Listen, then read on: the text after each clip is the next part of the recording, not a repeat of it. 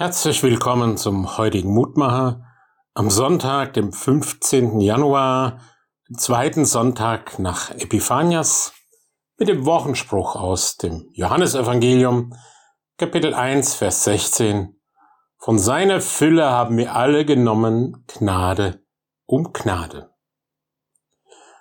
Es ist die erste Christengemeinde, die Johannes in diesem Wort anredet. Und die war durchaus eine sehr seltsame Vereinigung unterschiedlichster Leute. Da waren alte ehrwürdige Gestalten wie jener Simeon, der auf den Heiland, auf den Messias wartete, ganz junge Menschen wie Johannes oder Markus, die Evangelisten, die Jünger. Da waren gebildete und gelehrte Menschen wie Paulus oder Stephanus. Da waren einfache, schlichte Menschen wie Onesimus, Sklaven, viele Sklaven waren darunter und Sünder und Sünderinnen. Reiche Leute wie Barnabas oder Josef von Arimathea und ganz arme wie der blinde Bettler Barimedius. Griechen, Juden und Römer. Unterschiedlichste Menschen und man meinte, die könnte doch gar nichts zusammenbringen und zusammenhalten. Und doch hören wir, diese Gemeinde war ein Herz und eine Seele.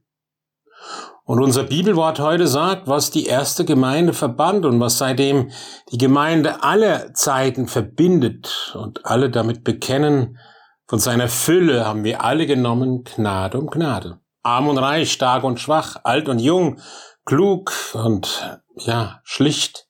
Sie alle haben erkannt und bekannt, wir leben von seiner Gnade, wir brauchen seine Gnade.